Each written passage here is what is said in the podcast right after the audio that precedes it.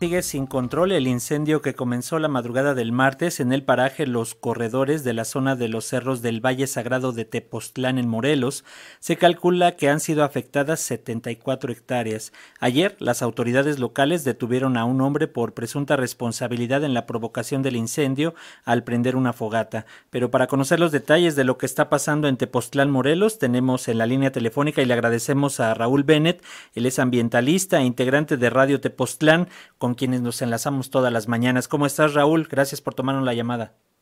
Buenos días, al contrario, muchas gracias a ustedes. Un saludo muy cordial a todos los auditorios en todo el país de, Pulso, de Pulso de la Mañana. El tema de, pues el fuego que se generó en esta ocasión aquí en Tepoztlán el martes 22, eh, el día de Antier, pues tiene muchas aristas, es, complejo, eh, es, eh, pues es grave que cada año se siga quemando el cerro, yo creo que uno de los primeros aspectos que tenemos es que Tepoztlán está, muy, está bien organizado, tiene una cantidad importante de personas que pues que limpian los cerros, que los reforestan y que pues tratan de detener a gente que sube eh, por todos lados, y hay, hay grupos de eh, hay algunas empresas que, suben grupos de turistas, motocicletas, jeeps, eh, paseantes, vienen de diferentes lugares del país sin pedirle permiso ni a las autoridades comunales, ni a las autoridades del Parque Nacional, ni a nadie, y se trata de negocios subiendo gente. Ese es uno de los problemas que enfrentan los grupos cívicos, la, cada vez están mejor organizados, pero sigue habiendo este problema y, y, este, y eso es una de las causas eh, que dificultan mucho el cuidado del, del bosque. Eh, yo decía yo que el día de antier, martes, estos grupos de integrantes de estos grupos que están atentos se dieron cuenta de que había una fogata por la parte que, llamamos eh, los corredores del aire, parte que estoy viendo en este momento desde acá, y ahí eh, pues identificaron que había una fogata, subieron, encontraron unas personas que estaban ahí acampando, que estaban ahí prendiendo fuego y que se les había escapado el fuego, ellos detuvieron a una persona y de inmediato, el mismo martes en la mañana, atendieron el fuego, se controló, porque pues realmente están capacitados, y se controló hasta cierto punto, eh, más tarde llegaron las brigadas pues del gobierno estatal, del gobierno federal, y este y siguieron con los trabajos, parece que por ahí tuvieron, eh, bueno, no parece, hay un testimonio de uno de los propios brigadistas de la Comisión Nacional Forestal, que tuvieron un problema y se les escapa una eh, una línea de, contrafuego, que es una tecnología, una técnica que se utiliza eh, para, para detener los incendios, y se vuelve a encender el fuego. Eh, se, extiende hasta una superficie cercana, las 100 hectáreas, cerca de casi 100 hectáreas, y bueno, tristemente se queman pues lugares que habían venido siendo cuidados, renuevos muy importantes, tenemos un cerro muy bonito, el Cerro de la Luz, y ahí pues pegan, se trataba de cuidar muchísimo ese cerro porque había una regeneración muy importante eh, de algunos que había habido en el pasado y pues todo esto se, se perdió. También es importante, tiene muchas aristas este asunto, la persona eh, pues que fue que fue detenida eh, fue llevada por la propia gente de, los grupos eh, a, pues a, establecer la denuncia. Se puede hacer acreedor a una persona no me refiero a este en caso particular, tiene que ser juzgado por, las autoridades, como debe de ser, pero se puede hacer acreedor a siete años de cárcel sin derecho a fianza, según el Código Penal Federal, por un delito ambiental, incluso por imprudencia. Entonces, eso pues para que la gente que, que no tiene cuidado cuando va a los bosques, pues este pues, lo tome en cuenta. ¿no? Otro de los aspectos que es importante considerar es la, la necesidad de, de una coordinación muy estrecha entre todos los actores que están involucrados con la atención a un incendio, a un fuego, como es la Comisión Nacional de Naturales Protegidas, la Comisión Nacional Forestal, eh, la Comisión Estatal de Atención a Incendios Forestales, etcétera, todas estas instituciones, pero también es muy importante que tomen en cuenta a la autoridad comunal. Las tierras son comunales, existe un comisario de bienes comunales y es también muy importante tomarlo en cuenta. Eh, por conflictos, eh, eh, por, problemas ahí este, internos, estos las autoridades comunales han sido boicoteadas y, este pues también eso es uno, de los asuntos que ha dificultado atender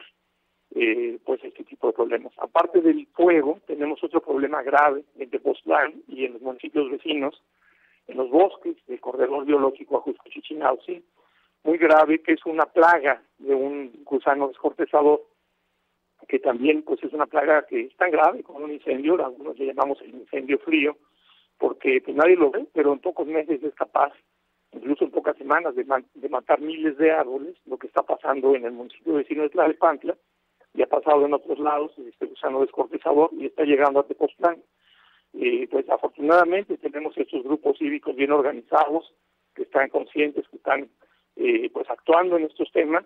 pero sí se requiere mucho más apoyo, por ejemplo, por parte de la Comisión Nacional Forestal, que es responsable directa del, problema, del tema de la sanidad forestal y que pues prefiere, eh, ha preferido, por lo menos hasta ahora, lavarse las manos atribuyéndole a los conflictos entre eh, comuneros o a conflictos de representatividad. Y entonces, bueno, pues mientras, estén, eh, no haya claridad de quién representa a, a, los, a, la comunidad, no vamos a no vamos a atender el problema de la plaga. Entonces, eh, lo mismo pasa con, lo, con los incendios, con las plagas. Por último, una de las cosas que sí es muy importante resaltar es este, pues, eh, que, este incendio está siendo atendido por más de 400 brigadistas. El día de esta mañana, en este momento, está ya alistándose para salir a, los trabajos. Hay un helicóptero de la Guardia Nacional, un helicóptero del Ejército Mexicano, y, y, pues realmente hacen un trabajo muy impresionante y de un día para otro movilizar un helicóptero. Todos estamos, eh, cuando ocurre una cosa así, todos quisiéramos que estuviera ya listo ahí el helicóptero con, con el agua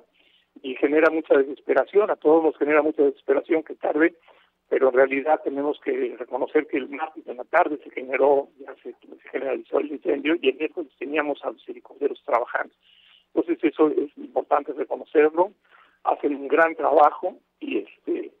y bueno pues eso este creo que es importante que, la ciudadanía este reconozca el trabajo que se hace. Por último, ahora sí, también mencionar que no es el único fuego que hay, es uno de los más visibles por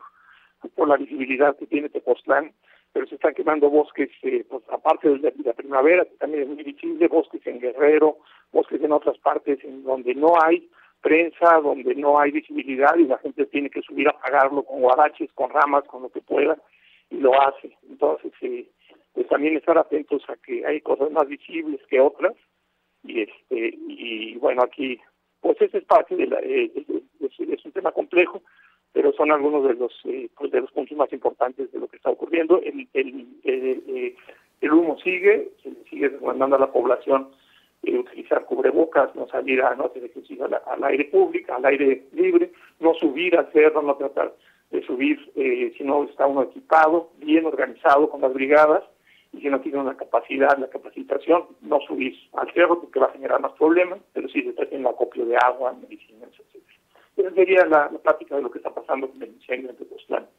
Muchas gracias Raúl y vamos a mantenernos en comunicación permanente si nos permites para saber cómo va evolucionando. Ya en la conferencia matutina de hoy se dieron algunas cifras y se anunció también que va a llegar más personal para apoyar y sofocar este incendio allá en Tepoztlán. Muchas gracias Raúl. Al contrario, muchas gracias este, a ustedes y un abrazo para ti y para todas las personas que sintonizan Radio Tepoztlán. Hasta pronto.